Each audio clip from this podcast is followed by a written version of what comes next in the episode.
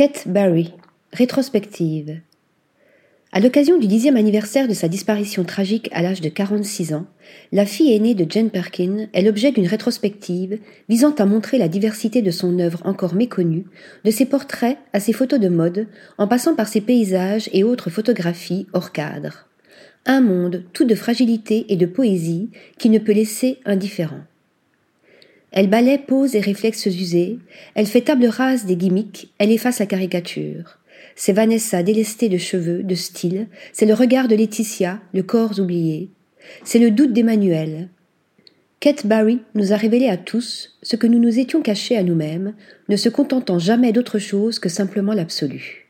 Voici en quelques traits un éloquent portrait de Kate Barry, brossé par sa demi-sœur Lou Doyon on y sent l'œil sensible et exigeant, à l'affût de l'authenticité d'une photographe ayant posé sur le monde un regard décalé. Ainsi de ses portraits et autoportraits. Mettant volontiers ses modèles dans des positions inconfortables, les épuisant, elle attendait longtemps, s'il le fallait, que le masque tombe, explique Loudoyon. Il en résulte des portraits d'une force expressive et d'une profondeur troublante que l'on songe notamment à ceux de ses deux demi-sœurs, Loudoyon, immortalisée avec une oie dans un magnifique paysage sépia, et Charlotte Gainsbourg, qui dira C'est grâce à elle que j'ai osé me regarder et me trouver jolie.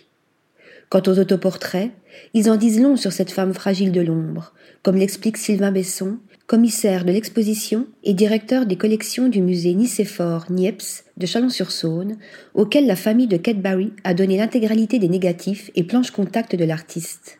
Elle passe sa vie à masquer son visage. Ici, ensevelie dans un jean, autoportrait du 2 octobre 2000 pour Cosmopolitan, là, disparaissant derrière ses cheveux, la clope au bec, se cachant et se noyant dans le décor. Perdue dans une pièce remplie de chaises vides, autoportrait de 2001 pour elle.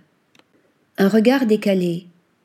On décèle dans ses autoportraits la même propension au dépouillement que dans toutes ses œuvres, qu'il s'agisse de ses photos de mode, comme celle de la campagne Murphy pour le comptoir des cotonniers réalisée en 2003-2006, ou de sa série Gueule de Ringis exécutée à l'occasion des 40 ans des célèbres Halles en 2009, ou encore et surtout de ses paysages, le pan le plus personnel et le plus accompli de son travail, le plus original aussi.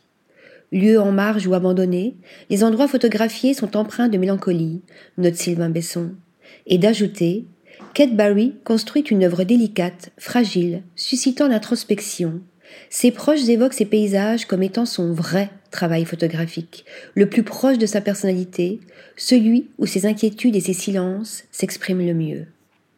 Comment ne pas être bouleversé aussi quand on connaît sa douloureuse existence et les circonstances tragiques de sa disparition, devant cette plongée sur un escalier descendant à pic sur une plage désertée, devant ce pan de mur en ciment et cet arbre perdu au milieu d'un désert ou bien devant ce paysage bouché, montrant l'improbable face à face entre la façade d'un HLM et une paroi rocheuse reflétée sur un sol mouillé Article rédigé par Stéphanie Dulou.